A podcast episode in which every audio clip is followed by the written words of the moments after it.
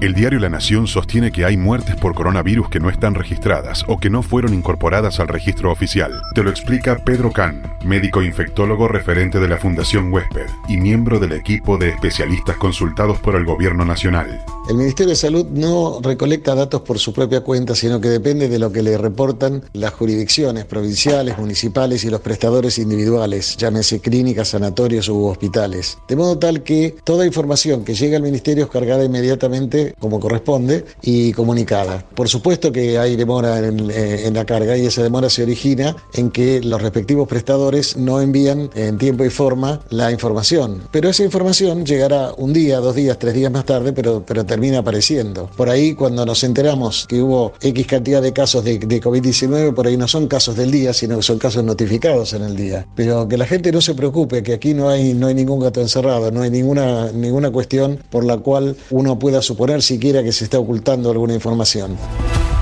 Ingresa a telam.com.ar barra infodemia. Telam, para que puedas confiar.